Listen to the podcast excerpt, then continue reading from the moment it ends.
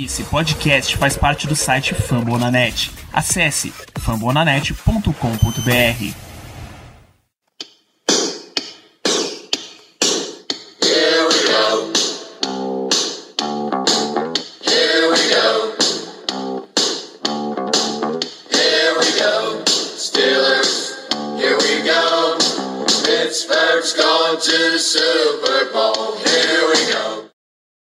pessoal, estamos começando mais um Black Yellow Brasil Podcast, episódio 129, se a minha memória, memória já não me falha. Desse podcast falando sobre Pittsburgh Steelers para todo o Brasil, direto de fomonanet.com.br, do Spotify, do Deezer, iTunes, Google Podcast, do Sombreiro, onde você está curtindo essa querida Bye Week.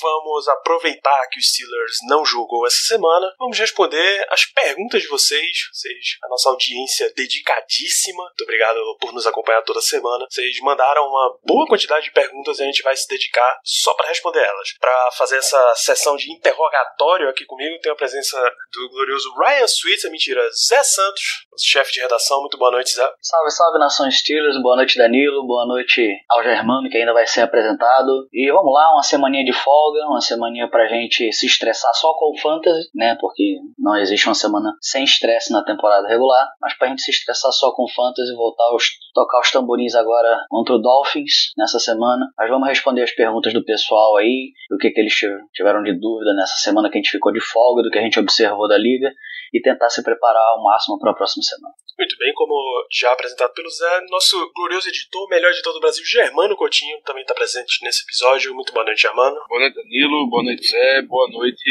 a todos os nossos ouvintes. E acabou, né? Acabou a bye week, essa semana de folga que a gente tem. A única semana a partir de setembro que a gente pode marcar algum programa diferente. Então, vamos festejar aí essa, esse final de bye week, que a mesmo time perdendo, mesmo time no mal, a gente mesmo assim fica naquele vício de ver os jogos. Então, graças a Deus, na segunda-feira que vem já tem jogos dos Steelers. E vamos que vamos. Mas, tecnicamente, amigo ouvinte, você pode marcar um programa para este domingo, porque os Steelers não jogam no domingo, joga só na segunda-feira. Vamos começar as nossas pautas aqui falando dos Steelers, começando pela pergunta do Alexandre Dinés. Um grande abraço para você, Alexandre. Quando é que os Steelers vai cortar o linebacker Anthony Ticklo depois dos acontecidos dessa semana? Que para quem não, não tá ligado, o Ticklo foi preso já no estado da Pensilvânia, acho que próximo a Pittsburgh já, porque o time já, já voltou para treinar. Ele foi preso entre outras acusações de agressão, é, comportamentos criminais e teve mais uma que eu já, já não me lembro nesse momento, mas enfim, ele foi preso, uma fiança de 10 mil dólares foi marcada, a qual ele obviamente já pagou, e o Steelers simplesmente declarou: estamos investigando para a gente saber o que fazer.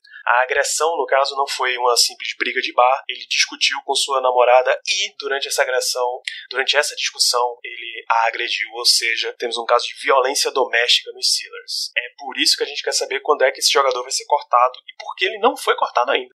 Ninguém sabe, na verdade, né, Danilo? Eu até comentei mais cedo no nosso QG que eu acreditava, logo após, no caso, o time soltar uma nota dizendo que aqui, até o presente momento, eles estão apenas co é, cooperando com a NFL e com a polícia para descobrir o que aconteceu e que nesse meio tempo não existiria nenhum tipo de punição ao, ao Tico, que ele não, se, ele não sofreria qualquer tipo de punição do time.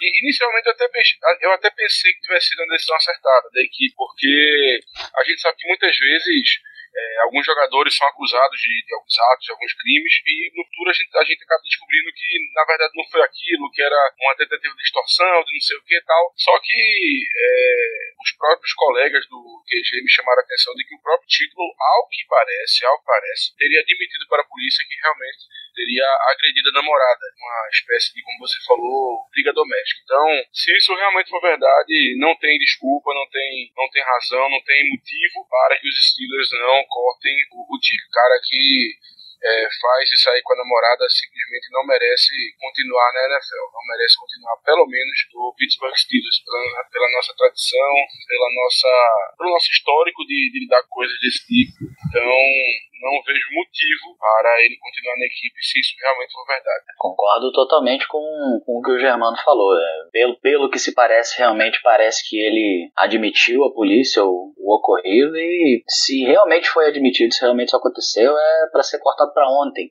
Ah, isso é inadmissível. É, não é questão só de, de Steelers ou, ou de qualquer outro time da NFL, sabe? Um cara desse não, não tem que ter lugar em nenhum esporte profissional. Esse é o tipo de, de atitude que não dá, sabe? O, o, fato de ser ruim no campo, a gente até tolera, dá margem para discussão. Agora, ser um babaca fora de campo nesse nível, aí não dá, aí não rola. Tem que ser cortado para ontem se realmente é, aconteceu o caso de da agressão ser confirmada, como parece todos os indícios até agora que realmente foi. Isso ele tem uma, uma audiência marcada para o dia 30, inclusive os, os documentos da denúncia da prisão, enfim, não tem nem nome de advogado de defesa do próprio Chico, não sei se ele não arrumou ainda ou se deve ser uma defesa própria, enfim, mas tem uma audiência marcada para o dia 30 de outubro agora e muito provavelmente o Steelers está esperando o resultado dessa audiência sair. Se o, se o jogador for, indiciado por alguma coisa maior, para prisão ou coisa do tipo, eles devem cortar, senão todos tem toda, toda a cara de que ele vai simplesmente ficar lá e vida que segue. Completamente lamentável, principalmente uma franquia como o Steelers que se orgulha desse seu lado humano, humanitário. A gente tem sempre que lembrar a Rooney Rule, que é toda a contratação de posições de posições de comando, seja general manager, seja head coach, você tem que passar por entrevistas com minorias. Então, uma franquia que revoluciona do lado humano desse tamanho, não toma uma atitude tão simples. Se, se fosse um jogador Big Ben, por exemplo, Juju, Juju não, não tem cara de fazer isso também. Enfim, se fosse um jogador de alto, alto nível, grande nome da liga, continuaria errado, mas você até olha e entende como é, o que, é que a franquia tá fazendo. Ah, eles estão meio em dúvida, pô, não dá pra perder um jogador desse nível. Mas Anthony Tickle, terceiro outside linebacker, jogador de special teams e nem isso, olhe lá. Não sei realmente também o que, é que o Silas fez até agora aqui no contexto de jogador. Esse é o caso que não precisava nem esperar. Ele próprio no depoimento fala, tem a, a notícia da, da CBS local lá de Pittsburgh, que fala que ele realmente agarrou ela pelos, pelos braços e tacou na parede e tal. Aí é provavelmente o caso do time que não acha que é grave o suficiente. É uma questão que eu vou levantar aqui, que eu não sei se é o que o time pode estar tá pensando e pode estar tá demorando talvez para tomar essa decisão, é, talvez sejam eles possam estar é, consultando com a com a NFL em relação a saber o que, que, que pode ser feito em relação ao cap hit de cortar o título né, como o corte pode ser justificado é, por conta da, do crime que foi cometido, eu não sei se teria alguma coisa de forma que a gente poderia reembolsar esse cap imediatamente, se ainda ficaria alguma pendência do contrato dele para a próxima temporada, então não sei se talvez a demora, dado todas as informações que a gente já sabe em relação ao caso, é, possa ser em relação a isso ou se realmente é só o time não, não tomando a atitude realmente na hora que tem que tomar. Pois é, uh, tem, pela situação contratual do Tíquilo, ele se fosse cortado deixaria. Aqui, ele assinou um contrato de dois anos, 8 milhões. Se cortado, eh, o time economizaria 500 mil nesse ano, mas para 2020 ficaria com 1,1 milhão de dead money. O resto do dinheiro é simplesmente é, salário base, é o que ele ganha jogo a jogo. Então, sendo cortado, o time basicamente economiza isso daí, deixa de pagar isso daí. Mas, de novo, a gente reforça: não tem o que pensar. Caso desse, você realmente não tem o que pensar. O cara foi preso, literalmente preso, ele admitiu em depoimento. Não é possível. Muito bem, vamos para a nossa nossa segunda pergunta aqui, tá passado esse momento criminal sobre o Pittsburgh Steelers. Nosso amigo Jay Brickashaw Dantas pergunta: Com todos os problemas acontecidos até agora, qual é a real perspectiva desse time para essa temporada? Esse é basicamente o nosso tópico 2 do programa. O que que a gente está esperando para as nove rodadas seguintes? Dez rodadas seguintes. Os dez jogos que faltam para os Steelers, o que que a gente está esperando? Deixa eu até consultar aqui o nosso calendário restante que a gente tem de partidas. A gente volta com Monday Night recebendo o Miami Dolphins na semana 8. Semana 9 recebemos Indianapolis Colts. Semana 10 recebemos o Los Angeles Rams. Três jogos seguidos em casa. Semana 11 é um Thursday Night Football em Cleveland contra o Browns. A semana 12 é em Cincinnati contra o Bengals. Semana 13 recebendo Cleveland novamente. Semana 14 em Arizona contra o Cardinals. Semana 15 recebendo o Buffalo. Semana 16 em Nova York contra o Jets. Semana 17 para fechar em Baltimore contra o Ravens. O Ravens nesse momento está com 5 vitórias e em bye week nessa semana 8. São 5 vitórias e 2 derrotas. Am ambos, Steelers e Browns, têm duas vitórias e 4 derrotas. Os dois saíram em bye week na semana 7. Quais são as expectativas de vocês para o restante da temporada? Vocês acham ainda que mesmo com mesmo sem Ben Roethlisberger, os Steelers têm condição de brigar por essa por uma vaga de playoff, por vaga de divisão, enfim, o que, é que vocês estão esperando? Rapaz, antes de responder a pergunta, eu só gostaria de mandar um recado. Dantas, Dantas, pelo amor de Deus, vamos melhorar essas ofertas aí de troca. Poxa, Damian Williams, Christian Kirk e Sam Darnold pelo Allen Robinson. ah não, cara, pelo amor de Deus, bota um jogadorzinho melhor aí no meio que a gente faz negócio. Ah, tá complicado, tá complicado.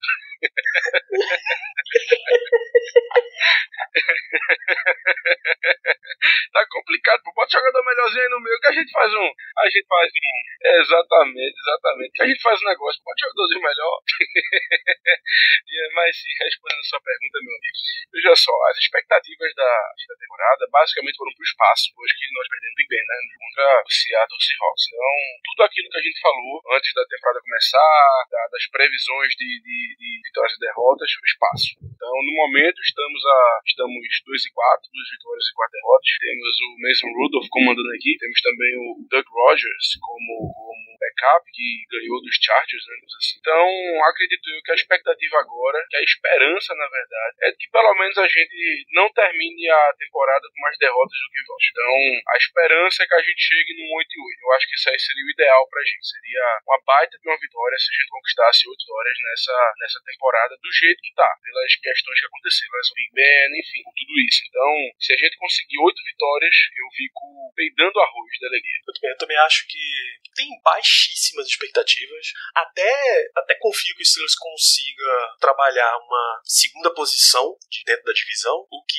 geralmente dá pra, dá pra brigar pelo wild card, porque dá para ver que a AFC tá, tá brigável nesse ano. Times que tinham alta, alta possibilidade no começo da temporada estão tão oscilando, times que ainda estão aprendendo a, a vencer, estão conseguindo alguns resultados melhores, então ainda tem algumas chances de brigar sim por vaga de wild card. Três, três vitórias atrás, talvez essa conta diminua para dois, só tendo um confronto direto com o Baltimore, já complica bastante a situação dos Steelers. Teria que torcer para muita coisa aí no meio, com o desempenho que Baltimore tá tendo e ainda fazendo investimentos, não vai rolar não. Pra você ter uma ideia, os esquemas deles começaram a fluir tão bem que LJ Fort, que era um linebacker reserva nosso, foi dispensado pelo Eagles, foi contratado pelo Ravens e tá jogando num bom nível. Então, tem muito passo para andar. Eu manteria a nossa expectativa só em observação de alguns jogadores, observação do desempenho da equipe e com potencial pra gente crescer no ano que vem só. O que, por sinal, uma observação, né? Você comentou do LJ Forte aí. É, talvez essa roubada de Baltimore nele né, nos waivers depois que o Eagles o dispensou, talvez isso entre na, na, na conta lá de pique compensatória e acabe confirmando pra gente a nossa terceira pique, é, a nossa pique de terceira rodada que a gente estava esperando pelo Bell. Então é, é importante pra gente esse fato de não só ele ter sido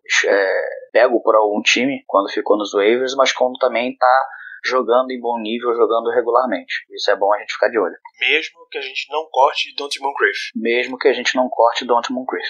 Olha só, rapaz, vem aprendendo. Essa, essa regra de pique compensatória é um negócio de louco. Essa semana, o próprio Ravens dispensou Justin Bethel, safety, porque ele iria interferir em uma escolha compensatória e não é palpite que ele ia interferir, não. John Harbaugh deu entrevista dizendo estamos cortando por ele, estamos cortando esse jogador porque ele vai interferir em escolhas compensatórias pro draft de 2020. O próprio treinador, ou seja, o Ravens, tá meio que aprendendo como é que joga o jogo. O Eagles tá aprendendo como é que joga. Também fez o corte do LJ Ford. Então, essas administrações já estão ligadas como é que funciona. O Steelers ainda, claramente, ainda não. Vamos, vamos aguardar. É, é, é algo que a gente não, geralmente não explora muito, até porque a gente geralmente não deixa jogador de impacto bater na free agency. Né? Geralmente a gente é uma franquia que faz de tudo para dar um contrato para os caras que estão realmente performando no nosso time, independente do contrato que o cara queira. O único caso que realmente extrapolou essa regra ultimamente foi o caso do Le'Veon Bell, que ele queria mais dinheiro garantido e a gente acabou não conseguindo chegar num acordo com ele. Mas é, geralmente a gente não entra nessa, nesse tipo de preocupações por conta disso, né? É, para onde o jogador vai, o, o, status dele de titular, se ele joga com todo jogo, a porcentagem de snaps, tem muita coisa nisso aí que entra nessa conta de pico compensatória que é extremamente maluca, mas sigamos. A gente sabe que não é o caso, mas a impressão que dá é que nessa situação das escolhas compensatórias em relação ao Moncrief, os Steelers seriam aquele cara que fica comendo cola. Porque é impressionante. Todo mundo se movimenta, a gente vê os Ravens cortando o cara por questão de piques compensatórias. Acho que até, até seria interessante, talvez, uma discussão acerca disso, o valor das piques no no mercado atual da NFL, mas enfim, não vem ao caso agora. Mas ao que parece que os Steelers são aquele cara que fica comendo cola, bicho, que não faz nada, que fica esperando surgir um, sei lá, um sinal divino, alguma coisa, porque é o que é o que aparenta. A gente sabe que não é isso, a gente sabe que existem pessoas extremamente competentes no, no coaching staff, enfim, mas é, também nos cargos maiores de gerência e por aí vai, mas a impressão que dá pra gente é essa, infelizmente. Então vamos lá, vamos seguindo o nosso jogo aqui. Essa é pra ser uma pergunta mais rápida. Caio César Roque pergunta se o jogo de Duck Hodges foi sorte de principiante, amostra de poder de fogo, ou seja, tem algum potencial aí nesse jogador. E complementando isso, o Roger ele pergunta o quanto que Duck Hodges pode evoluir sendo o terceiro quarterback do time. É, lembrando, gente, que é Hodges, né? Não é Rogers. Então é H-O-D-G-E-S. Duck Hodges. Né? Na dúvida, Mas é, respondendo a tá, pergunta do. Tá tranquilo. Isso, é o Duck. A gente já conhece ele como pato. É, mas respondendo a pergunta aí do, do nosso amigo, é, não acho que nenhum nem outro em questão de, de sorte de principiante ou se a mostra de porta de fogo. É, claramente o nosso jogo foi, foi simplificado por, por Rodgers, é, tanto que a gente viu ele raramente tentou dar algum passe acima de, de 10 jardas. Né? O nosso jogo corrido foi bem efetivo contra, contra o Chargers é, e também pesou muito o fato de que a gente começou na defesa explosivo demais. Né? A gente já começou logo tendo um fumble recuperado touchdown. Logo depois a, veio a pique do. Se não me engano, foi do Devin Bush, não foi? Pique do Devin Bush, isso. Exato. É, o que já deu pra gente uma, uma outra cara no jogo, porque a gente conseguiu converter um touchdown em cima daquela pique. É, então, assim, foi um começo avassalador pra gente. Então, a partir daquele ponto que a gente, daquele ponto que a gente já tava 10-0, virou um jogo onde a gente tentou administrar a vantagem que a gente tinha. Então, a gente abusou do jogo corrido, comeu bastante tempo do relógio com isso.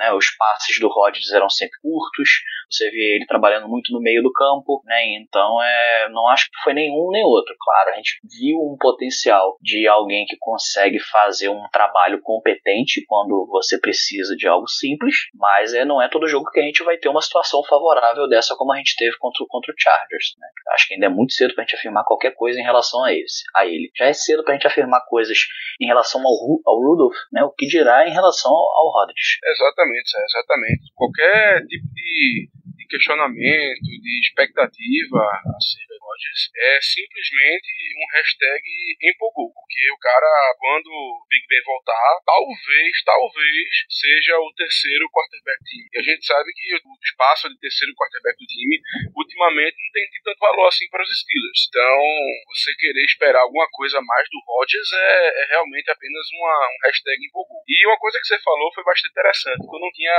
eu não tinha percebido. É, tava pensando na resposta que eu ia dar para essa pergunta e uma coisa que você falou não tinha percebido ter percebido realmente, é que como a gente começou ganhando o jogo, com a defesa jogando muito bem, com certeza o plano de jogo foi modificado, ou seja, um plano de jogo mais seguro, com mais corridas, com mais passes curtos. Então, ficou até um pouco difícil da gente saber do que o Rodgers é capaz. Eu diria até que ele foi melhor no tempo que ele teve no jogo contra os Ravens do que no jogo contra o Chargers. No jogo contra os Ravens, que ele entrou ali de superdão, ele deu alguns passos mais longos. Eu, na minha visão de jogo, no pouco tempo que ele teve, eu achei que ele teve um desempenho melhor. Não estou dizendo que ele foi mal no jogo contra o Chargers. Teve a interceptação, teve, mas não diria exatamente que ele foi mal. Mas eu, sinceramente, esperava mais, de acordo com o que eu vi no jogo contra o Ravens. Então, enfim, não espere muita coisa dele, até porque é, se a gente precisar utilizá-lo novamente é porque simplesmente aconteceu uma desgraça. Então, é, vamos, vamos apenas aproveitando enquanto dá essa temporada, sem maiores expectativas. Muito bem, juntar mais duas perguntas aqui. O Diego Evaristo pergunta até onde essa defesa pode levar a gente na temporada. E o Leonardo Badalotti, vocês acham que essa média de 2 a 3 turnovers por jogo vai se manter até o final da temporada?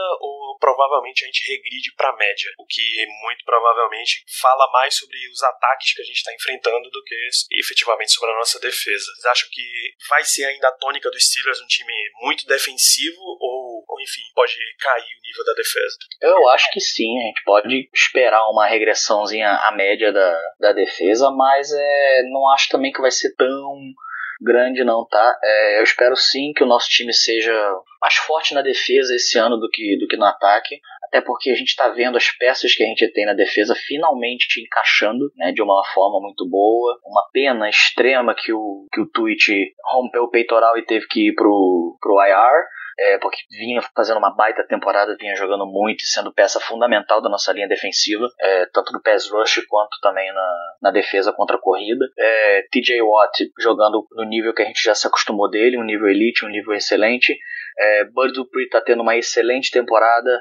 É, o Minka ajeitou a secundária de uma forma única. A gente vê o Steven Nelson bem, o Devin Bush cada vez mais se fazendo impossível de tirar ele desse time titular para todas as nossas preces a, a Deus serem atendidas que está jogando muito, fortíssimo candidato a Defensive Rookie of the Year. Então, assim, eu acho que a nossa defesa tende a ganhar alguns jogos pra gente sim, é, daqui para frente, mas também não tanto, né? Mas com certeza eu acho que o ponto-chave para nossa temporada vai ser mais o desempenho da nossa defesa do que o desempenho do nosso ataque. Né? O nosso ataque eu espero muito mais dos nossos running backs do que dos nossos é, quarterbacks, por exemplo. Né? Eu acho que vai ser um misto de defesa forte com o jogo tentar encaixar o jogo corrido nos jogos, a, assimilar ao que foi no, o jogo contra o Chargers, né? Eu acho que a, a intenção da comissão técnica daqui para frente agora é tentar fazer com que todo jogo aconteça da forma como aconteceu o jogo do Chargers. Né? A gente ter uma defesa forte, uma defesa sólida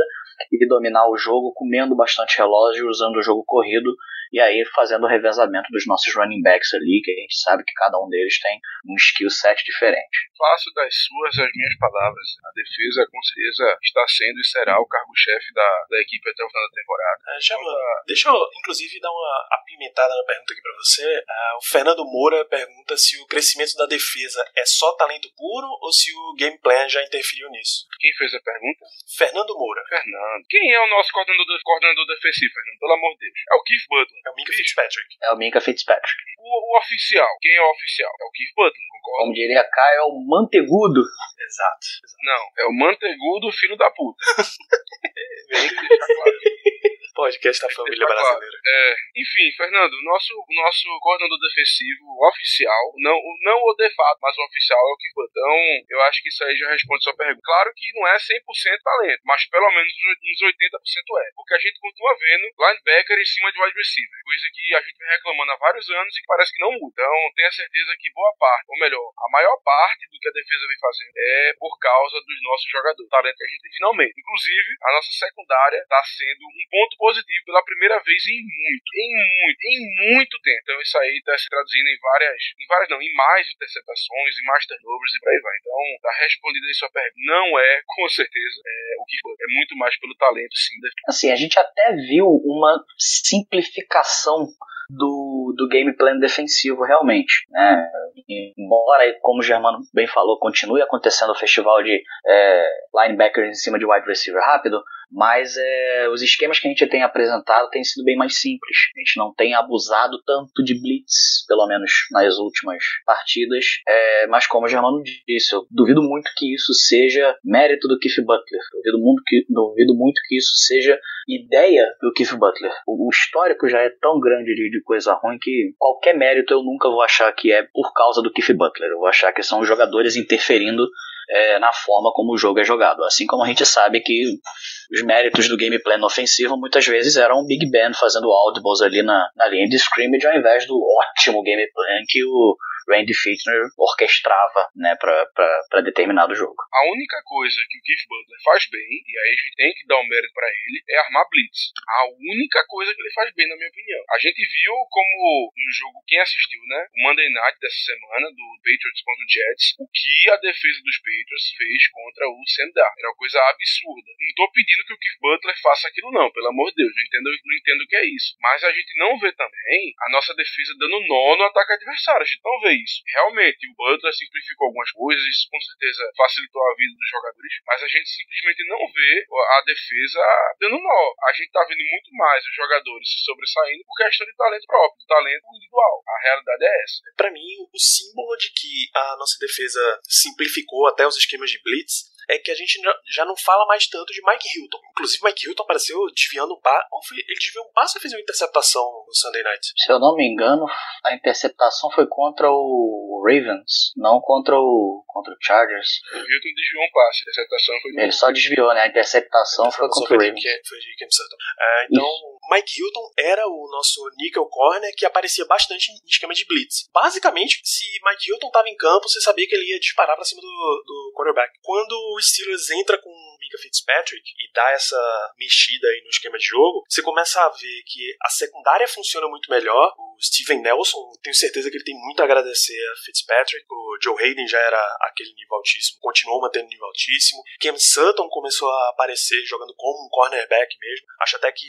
a gente pode pesquisar depois, mas provavelmente ele tá tendo um snap count maior do que Hilton como um nickel corner. Você começa a ver mais coverage sacks, que é basicamente a tua cobertura tá trabalhando tão bem que o quarterback fica muito tempo com a bola por não achar um alvo e aí dá tempo do, do pass rusher chegar. Ou seja, você viu mais e mais pressões de Bud Dupree. Um jogador que a gente, muito mais inteligente que a gente colocou ali no, no final da defesa, no último, na última porção da nossa defesa, já fez essa diferença inteira. Para mim, é muito mais talento de jogador entrando do que esquema mesmo. A Ferrari tá, tá levando o piloto mais do que o piloto tá levando a Ferrari. Esse é o resumo da história. Igor Matos pergunta o que, é que vocês estão achando dessa mudança de perfil do, do front office de Steelers, sendo mais agressivos com jogando escolhas de draft para obter jogadores, agindo mais no meio da temporada, reforçando o time, mesmo sabendo a situação que a gente tá em termos de Big Ben fora e o que isso, o que isso nos dá de previsão. Vocês gostam desse front office mais agressivo era, não era bem a hora de fazer isso? Eu tô amando. Eu simplesmente, simplesmente estou amando. Era uma coisa que a gente pedia há muito tempo, que entrava temporada, saía temporada e a gente nunca se movimentava, nunca fazia um splash move. Então, assim, de um tempo pra cá, na verdade, isso foi ocorrendo. A contratação do Joe Hayden, a contratação do Vince McDonald, realmente isso aí a gente não esperava. Mas um splash move mesmo, eu acho que só veio com a contratação, com a troca pelo Minka Fitzpatrick. Então, eu tô adorando, a gente tem que fazer isso mesmo. Se as escolhas mais pro final do draft não estavam dando certo, por exemplo, a do Zach Gentry, nosso Tyrant de de rodada, que até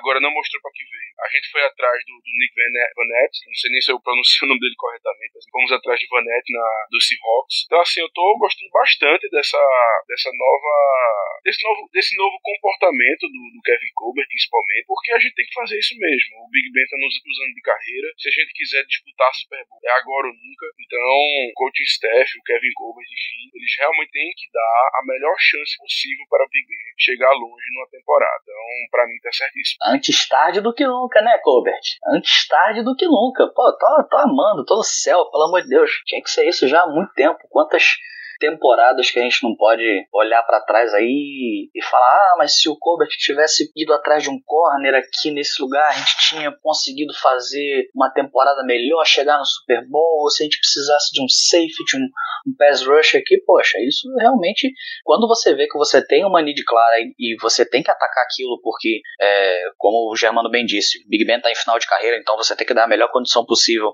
para ganhar agora com o seu quarterback que você sabe que é um Hall of Famer, pô, você tem que ser agressivo. Se eu tô precisando de um safety top para dar condições do meu time ganhar um Super Bowl, pô, eu vou lá e pego um safety top. O quanto vai me custar, eu não sei. Mas eu vou lá e pego meu safety top e pronto. Dou, dou, na mão dele, dou na mão do meu treinador e falo, meu irmão, tá aqui. Tudo que você precisa tá aqui, te vira. Tu tem que me trazer o caneco. Então, assim, tô adorando essa agressividade. Começou tarde, tinha que ter começado mais cedo a ser agressivo assim. E que continue enquanto o Big Ben aí ainda tiver com a gente aí em contrato e, e jogando. Que a gente tem que dar todas as armas possíveis para criar o time mais sólido possível para Big Ben conseguir trazer mais um, um Lombardi pra gente para Pittsburgh. E só um comentário em cima do Germano. A pronúncia tá certíssima, Germano. É realmente Nick Vanette. Obrigado, obrigado. É porque nem todo mundo tem uma voz e uma pronúncia aveludada feito Danilo, sabe? Aí quando tem um nome mais diferente, eu fico um pouco de vergonha de tentar reproduzir. Ai, que bobagem, mano. Todo mundo confia no seu altíssimo desempenho. Vamos seguindo aqui. Iago Brizola, quantas temporadas mais ou menos vocês ainda esperam de Big Ben? Essa é uma pergunta teoricamente rápida. Eu espero que tá no contrato. É o quê? Mais dois anos de contrato? Não, mais um. Mais 2020. um? Ah, tá, mais um. Qualquer coisa acima disso é superar minhas expectativas. Depende do quanto ele estiver saudável no final desse de 2020. Rapaz, Danilo, eu acabei de olhar aqui o site, é pra confirmar isso. E pelo Spot Track tá dizendo que é até 2021. Você está correto, é até 2021. Então são mais dois anos. Então mais dois anos. É isso aí. Quando chegar no final de 2021, o Big Ben vai ver. Tô saudável? Tô. Dá até uma lempa pra queimar? Tenho. Não quero passar os meus dias todos no meu puta lago na Geórgia? Não quero. Aí ele vai continuar. Se não, aí ele vai embora. Lembrando que em 2021, quando é o último ano de contrato dele, ele termina aos 39 anos. Se pegar 2022 pra frente, é na casa dos 40.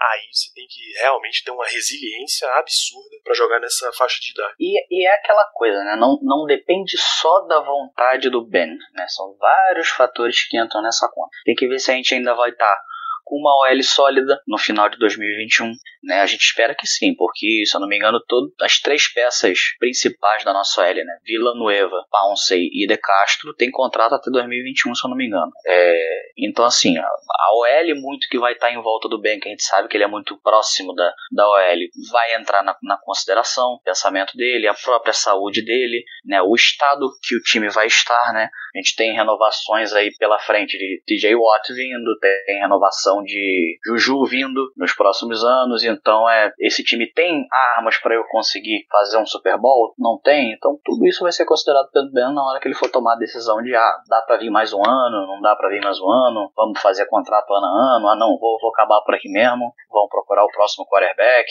Aí a gente não pode esquecer também que o contrato de Mike Tomlin foi estendido para terminar junto com o contrato de Big Ben, né? Então isso aí é um indicativo forte pra gente de que a, a decisão de um tá junto da decisão do outro. Né? Provavelmente, quando o Ben aposentar, nossa expectativa também é que comece um novo ciclo de head coach no, no Steelers com outra pessoa que não seja Mike Tomlin. Para confirmar, De Castro e Pounce ambos estão até 2021 e Villanueva está até 2020. Ah, ainda tem mais um left tackle para renovar ainda. Põe na, na conta aí dos que eu falei. Mais, mais dois anos de Big Ben fechamos, né? Sim, sim, eu não falei nada porque para mim estava muito claro. E acabando esse contrato, muito provavelmente o Big Ben vai pendurar as chuteiras. Tanto ainda nesse tópico quarterbacks, tanto Iago Brizola quanto Fernando Moura perguntam: é agora que a gente libera o braço do Mason Rudolph? E Felipe Morelli já pergunta se esse é um, um bom jogo, no caso do jogo do Monday Night contra o Miami Dolphins, pra gente efetivamente deixar ele jogar, deixar mais solto. Tá na hora mesmo de liberar o braço do Rudolph, né? Sim, sim, é o, é o melhor jogo possível que a gente vai ter na temporada para fazer isso, né? Gente sabe da fraqueza do, do time do Dolphins, a gente sabe que eles estão é, tancando em modo rebuild total.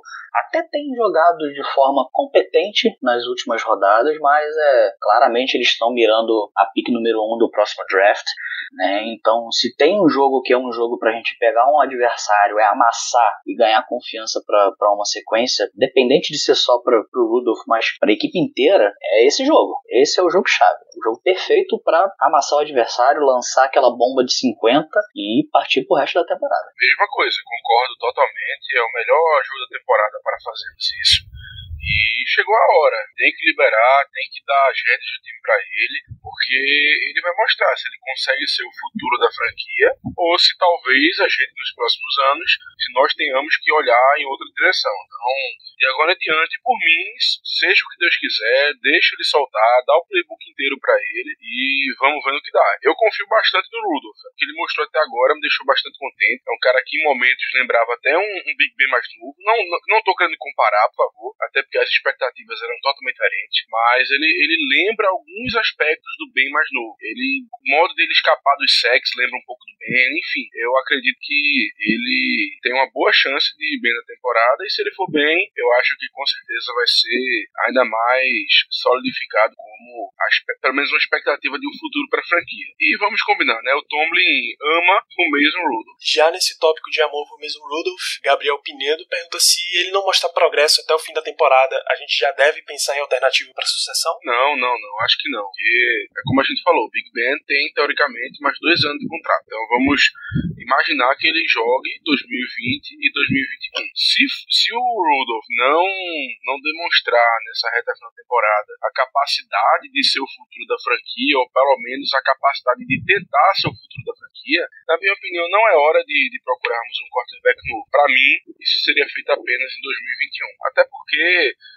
a gente ficar pagando contrato de calor para o cara ficar no banco não é o ideal. Com o Rudolph aconteceu por questões de é, do destino, questões de, de oportunidade. A gente não esperava que ele chegasse no terceiro round, então, inclusive fizemos até um trade-up para pegar ele na frente dos Bengals, que é o que tudo indica iria escolher ali naquela posição. Então, fizemos isso com o Rudolph apenas por uma questão de oportunidade. Mas se ele não demonstrar ter a capacidade de ser o futuro da franquia, eu só escolheria e só procuraria quarterback a partir 2021. É, eu concordo com o Germano. Assim como a gente falou quando a gente discutiu até onde a gente acha que, né, que, que Big Ben conseguiria jogar, é o, o assunto é parecido. Né? O máximo de armas que a gente puder dar pro Ben até 2021 para ele conseguir trazer mais um Super Bowl pra gente, a gente tem que dar. Seja isso via draft ou via free agency, né? usando os, o capital que a gente tem de picks, realmente escolhendo os jogadores no draft ou em trocas. Né? Então é realmente mesmo com o Rudolph não demonstrando potencial suficiente para assumir a franquia após uma aposentadoria do Big Ben, eu só iria buscar um novo quarterback em 2021. Perfeito. Ah, vamos entrar ainda falando de ataque. Vitor Maione, vocês acham que Juju está performando abaixo do esperado? vamos dar três perguntas de uma vez. Vocês acham que ele está performando abaixo do esperado? Jesse James fez alguma falta? E o Guilherme Maciel pergunta sobre o desempenho de James Washington. Por que, que ele não consegue ficar livre e se ele perde espaço para o ano que vem com o desempenho dele nessa temporada? Então, Juju, Jesse James e James Washington. É, assim, na minha opinião, enquanto ao Juju, sim, ele não tá performando é, no nível que se esperava dele, mas é, eu não sei até que ponto a gente consegue culpar ele é, em todo esse aspecto. É, no aspecto realmente do, do fumble que ele sofreu contra, contra o Ravens, isso para mim não tem, não tem desculpa. Ele já era para ter aprendido com isso na temporada passada, quando ele teve aquele fumble contra o, o Saints, tá? É, inclusive, em entrevista depois do jogo, ele mesmo falou que o, o Marlon Ruff vinha tentando o jogo inteiro causar um fumble nele, socando a bola. Então, se ele sabe que o Marlon Ruff tá na cola dele, principalmente num momento como aquele do jogo, ele tem que proteger a bola. Pra mim, dane-se se ele. Ah, porque eu vou proteger a bola, não vou conseguir mais 5 jardas com isso. Dane-se, pelo menos não sofre um fumble. Tá? Você mesmo sabia que ele estava tentando fazer isso. Então, haja de acordo para impedir que ele faça isso. É, mas em relação a outra, ao resto da performance dele, eu acho que tem muito a ver também com a nossa situação de quarterbacks, né? A gente veio de uma semana um terrível contra o Patriots, uma semana dois onde Big Ben machucou e a gente teve que botar o Rudolph no susto, é, e aí a gente passou por todo um processo onde o Rudolph começou a adquirir confiança e quando ele estava chegando em um nível bom, que era exatamente do jogo contra o Ravens, aí pum, veio a concussão do Rudolph e entrou o Devlin Rodgers. Aí é outro quarterback que tem que entrar e começar a ganhar confiança, né? Então assim, eu acho que isso, é toda essa questão dos quarterbacks não tem ajudado nenhum dos nossos recebedores, nem o Juju, nem o Deontay Johnson, nem o James Washington. É, então acho que isso tem que ser levado em consideração na hora que a gente analisa o desempenho deles. Claro que a gente vai cobrar o Juju porque ele é o nosso wide receiver 1, ele é a nossa estrela, então a gente vai cobrar ele que ele tem que tirar, tem que tirar algum coelho da cartola e tem que fazer as coisas acontecerem. Mas eu acho que não dá para culpar tanto por conta dessa questão. É, o James Washington eu acho não é nem questão de separação, tá? É, o forte do James Washington, por, por sinal, nunca foi a separação dele com é, os defensive backs que marcaram ele. Muito pelo contrário. É, o ponto forte do James Washington sempre foram as recepções contestadas, as mãos ótimas que ele, que ele sempre apresentou e a impulsão excelente excelente que ele sempre teve. Então é, é isso que a gente tem que explorar nele. Ele é, ele é um deep threat é, por conta disso, não por conta da, da velocidade dele. É porque a gente não tem wide receivers tão rápidos assim no, no nosso roster. O próprio Juju não é um velocista, Deontay Johnson não é um velocista, muito menos o James Washington. Né? Então eu acho que a questão com ele é outra. E para ele conseguir fazer essas English. É, recepções contestadas, a bola tem que estar tá sendo jogada para ele. Né? E aí volta todo o ponto na questão dos quarterbacks que eu falei agora há pouco. Né? Então eu acho que passa muito é, por conta dessa questão dos quarterbacks que a gente está vivendo. Quanto ao Jesse James, sim, fez muita falta, está fazendo muita falta ainda, tanto que por conta da falta que ele fez, a gente teve que ir atrás do Nick Vanette é, para ser o nosso Tyrande 2. A gente viu que o Xavier Grimble não ia conseguir é, fazer o papel que a gente já estava acostumado que o Jesse James fazia A gente viu que o Zach Gentry também não tem como fazer esse papel nessa temporada de calor, então a gente teve que pagar o preço e ir atrás de um Tyrant 2 que pudesse bloquear pra gente e também ser um cobertor de segurança para os nossos quarterbacks quando necessário. E logo no primeiro jogo o Vanette já mostrou que consegue fazer isso perfeitamente bem. Então o Jesse James fez muita falta sim para esse roster durante essa temporada. Novamente, faço das palavras do Zé as minhas. É, perfeito, e o, o último bastião desse nosso ataque fica na pergunta do Thiago Santos, que ainda segura Dante Moncrief no roster do Pittsburgh Steelers. A Germano. Não, eu me abstenho. Eu me abstenho porque eu não sei responder. Eu juro por Deus que responder, eu me abstenho. É, é, uma, é alguma coisa que, assim, para mim é inexplicável. De verdade é inexplicável, porque eu, te, eu juro por Deus, meu amigo. Eu juro por Deus, Tiago. Eu tentei pensar em uma resposta para lhe dar, tentei, mas eu não consigo entender como Moncrief continua na equipe. Não consigo entender. Eu acho que pode ser uma combinação de fatores, tá? Pelo menos é o que eu tento imaginar. Que sou eu, né? Tentando entrar na cabeça do Kevin Colbert, tá? É, primeiro, é um cara que eles gostavam no draft e que chegou agora. Né? Se, eu não me, se eu não me engano, a gente não tem é, como tradição essa coisa da gente dispensar jogadores no primeiro ano. A gente sempre é aquele time que, não, vamos na camaradagem, dá um tempo o cara se acostumar, vamos incentivar, vamos tentar recuperar o cara. Tanto que a gente vê que por isso o Art Burns está até aí, tá até hoje aí, inclusive jogando como titular na, na última partida, porque o Nelson estava machucado. Então, daí você já vê o quanto esse time gosta de dar chance para defunto que já está morto há muito tempo. Então, por conta do contrato, é, eu acho que também, como a gente comentou no começo do programa, a, a parte do Moncrief na nossa pique compensatória que a gente poderia receber estava sendo analisada ainda. Então, acho que eles ainda deram uma, uma esperada para ver o que, que ia se dar da situação do LJ Fort, se ele ia ser realmente ia para outro time, se ele ia ter é, papel importante o suficiente para que não afetasse a gente receber essa pique. Né? Então, acho que eles ainda estavam esperando isso. Deram uma esperada até a bye week, que a bye week né, é aquela semana tradicional para você tentar recuperar seus jogadores que estão uma draga, que não estão jogando nada, né? E também alice ao fato agora de da lesão do, do James Washington, né? Então é, tira, é, a gente tinha três wide receivers titulares em Deontay Johnson, Juju e James Washington com a lesão do James Washington. Agora a gente vai começar a ver mais de caras como Johnny Holton, mais de caras como o Ryan Switzer, também é outro que já poderia ter sido cortado há muito tempo, não acrescenta em nada no roster. É, e com certeza vamos ver mais do Moncrief, querendo ou não, porque a gente não tem depth simplesmente não tem depth em wide receiver. É uma posição que era extremamente forte pra gente e agora tá fraca. Simples assim. A gente tá dependendo de um Juju que com certeza recebe marcação dupla todo jogo e de um rookie, que é o nosso wide receiver 2, que é o Deontay Johnson. A nossa realidade é essa. Então acho que por isso que ainda não cortaram o Moncrief, embora a gente quisesse muito que isso acontecesse. Perfeito. A nossa última pergunta vem do João Vitor de Lima. Quando o Big Ben voltar, é... ai meu Deus, existe alguma chance da gente chegar a um Super Bowl com esses coordenadores que a gente tem. Se ele fala de Big Ben e Minka Fitzpatrick, sim. Se ele fala de Randy Fichtner e Keith Butler, eu duvido muito. Mas com Big Ben comandando o ataque e Minka Fitzpatrick com Devin Bush comandando a defesa, eu embarco em qual, qualquer trem que eles mandarem. A pergunta tem que ser mais específica, né? Realmente ele tem que delimitar quais coordenadores ele está falando. Mas é isso. É mas respondendo seriamente, possibilidade a gente tem. A realidade é essa, porque como o Zé falou, o coordenador ofensivo é o Big Ben, isso é fato, e o nosso coordenador defensivo, digamos que é um conjunto aí dos jogadores de defesa. Mika, o Devosh, enfim. É essa tudo, galera aqui. Tudo decidido num grupão do Zap. É, a galera joga ali um cara o coroa ali na hora do que entra todo mundo em campo. Aí, não, hoje você vai chamar essa jogada. Ah, não, hoje você vai chamar essa. É, só, dá, só deu ruim quando botaram o Green Dot pro Mac Barrow, né? Que esquecia de correr pra poder falar alguma coisa, né? Alguma Mas coisa. aí, né? É que, é que não dá pra você correr e falar ao mesmo tempo, entendeu? Então ele só fazia para falar. Rapaz, já vi, viu? Mas enfim, é, respondendo a pergunta pergunta. Olha, a possibilidade gente tem.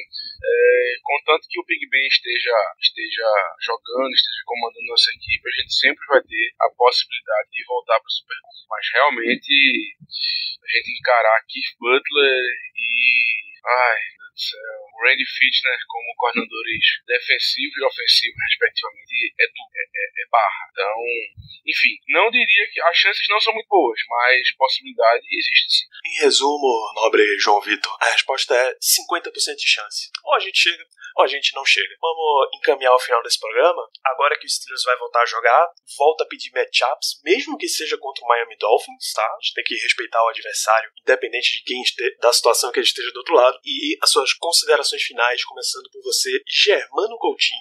Bom, primeiro para considerações finais, essa questão do Tiquilo foi uma coisa assim que nos pegou totalmente de surpresa. Não sabemos o porquê exatamente o time não não cortou ainda o jogador, mas tivemos uma notícia boa. Tuzar Skipper, que foi um cara que a gente comentou bastante no começo da temporada, antes, na verdade, de começar a temporada, na pré-temporada, é um cara que se destacou bastante, teve vários sacks, jogou bem nos jogos da temporada. Esse cara ficou pro roster final, mas acabou cortado logo em seguida e os Giants, de modo esperto, acabaram pegando ele pro roster principal. Só que, no entanto, contudo, todavia, os Giants acabaram de contratar o Dion Buchanan. E, para ele ter um lugar no roster principal, cortaram o Skipper. O Skipper agora vai para as waivers. Nós, nós temos a prioridade número 10. Então tem nove times na nossa frente. Ou melhor, oito, né? Porque o Giants não conta, não vai pegar.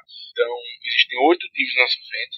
E caso esses oito times não queiram o skipper, a gente vai ter a oportunidade de resgatá-lo, digamos assim. É basicamente uma oportunidade perfeita. Com essa situação do Tiquilo, a gente poder trazer de volta o skipper. O próprio Mike Tomlin hoje já disse que não está muito feliz com, com a situação dos outside linebackers, que realmente precisa melhorar. Afinal de contas, é, com a situação do Tiquilo, é, sem, uma, sem um destino definido, digamos assim, a gente teoricamente só tem três outside linebackers no elenco, que seriam TJ Watt, Bud Dupree e o, o Ladeni. Então, caso o skipper chegue, eu não vejo como os Steelers poderiam deixar de buscar, deixar de resgatar. E contra a matchup, e quanto a matchup, na verdade, ah, tem que ser o Minka contra os Dolphins. Aquele belíssimo revenge game. Eu espero que ele tenha umas duas interceptações, espero que ele destrua a equipe de Miami, que, vamos combinar, não precisa de muita coisa, né? Eles, por si próprios, acabam perdendo o jogo. Vide, vide o jogo contra. Foi contra quem? O Washington contra os Redskins, os Redskins que eles chamaram uma jogada terrível na conversão de dois pontos, que na minha opinião ali foi proposital, sinceramente, não vou mentir. Então fica aí o meu, meu matchup, que seria justamente o Minka contra a equipe dos Dolphins, o Revenge Game. Famosa lei do ex. Lei do ex. Se Deus quiser, ela nunca falha. É, como o meu matchup, eu vou realmente destacar os wide receivers do Dolphins, tá? Embora eles não tenham muita coisa, mas a gente vê que é, eles estão fazendo um trabalho competente com o Fitzpatrick. Né? O Devonta Parker tá, tem flashes, uma jogada boa ou outra e uma desatenção da defesa.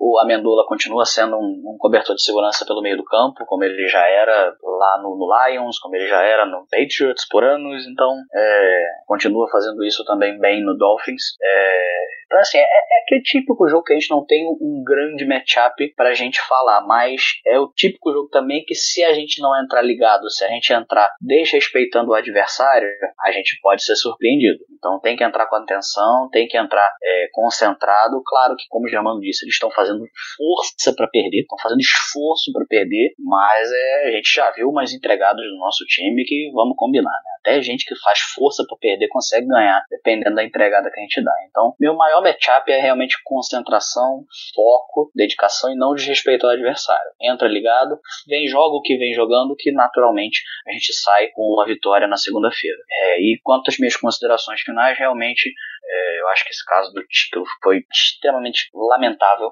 É, a gente já viu diversos jogadores é, sendo, sendo acusados de diversas coisas, sendo presos, enfim, é, sofrendo acusações policiais e a NFL passar pano na cabeça desses caras, é, os próprios times passarem pano na cabeça desses caras. Não se esqueçam que Karim Hunt, por exemplo, está empregado, está no Browns. Daqui, se eu não me engano, uma semana ou duas semanas ele já pode jogar. Então, mesmo com todo o caso que envolveu ele na temporada passada. Né? Então, eu espero, espero que nem a NFL nem os Steelers principalmente passem pano em cima da cabeça do título por conta das acusações que ele está sofrendo. Da mais com ele já tendo admitido que fez o que fez, o que foi reportado, não tem que pensar. Tem que sim resolver questões burocráticas, mas tem que ser cortado. E tem que ser cortado a, a tempo da gente conseguir uma reposição. E como o Germano falou bem, uma possível reposição é o próprio Skipper, que a gente já gostava muito, fez uma excelente pré-temporada com a gente e que pode facilmente voltar para esse roster e fazer uma dupla bacana ali de reservas com o, Ola em outside linebackers. Então é só isso, um grande abraço para toda nossa audiência. Vamos ficar ligado no site também que vai ter texto de, de pré-jogo. É, e gostaria de lembrar o pessoal também que, se eu não me engano, acho que depois do, do Dolphins a gente pega Colts e depois é Rams. Então no, o nosso jogo depois do Dolphins e depois do, do jogo contra o Colts é o jogo contra o Rams. E lembrando que o Ricardo, se eu não me engano, é nesse jogo contra o Rams que ele vai estar lá em Pittsburgh. Então fiquem ligados aí que daqui a duas semanas nós teremos ter conteúdo aí no, no Instagram, no Twitter, uma cobertura sensacional que o Ricardo vai fazer pra gente de mais um jogo lá no, no Heinz Field que, que ele deve curtir no lugar de todos nós e trazer todas as informações é, pra gente. Bom, diante da queda do nosso Danilo Batista, acontece com os melhores, eu fiquei incumbido de terminar o programa, então espero que todos tenham gostado. Esse foi um programa, digamos assim, especial na Bye Week, onde nós tiramos esse tempo para responder as perguntas dos, dos ouvintes. Então, por favor, é, façam tudo aquilo que o Danilo sempre pede, que eu não lembro de cabeça, então não vou mentir. Deem cinco estrelas onde vocês quiserem, indiquem para os amiguinhos que a gente faz isso por vocês. A, a, realidade é essa. A gente faz isso por amor aos estilos, principalmente, e em sequência, em seguida, por vocês, porque a gente gosta de transmitir essas informações, de dar as nossas opiniões e de aumentar ainda mais a família Steelers aqui no Brasil. Então, um grande abraço e até a semana que vem. Yeah, uh-huh, you know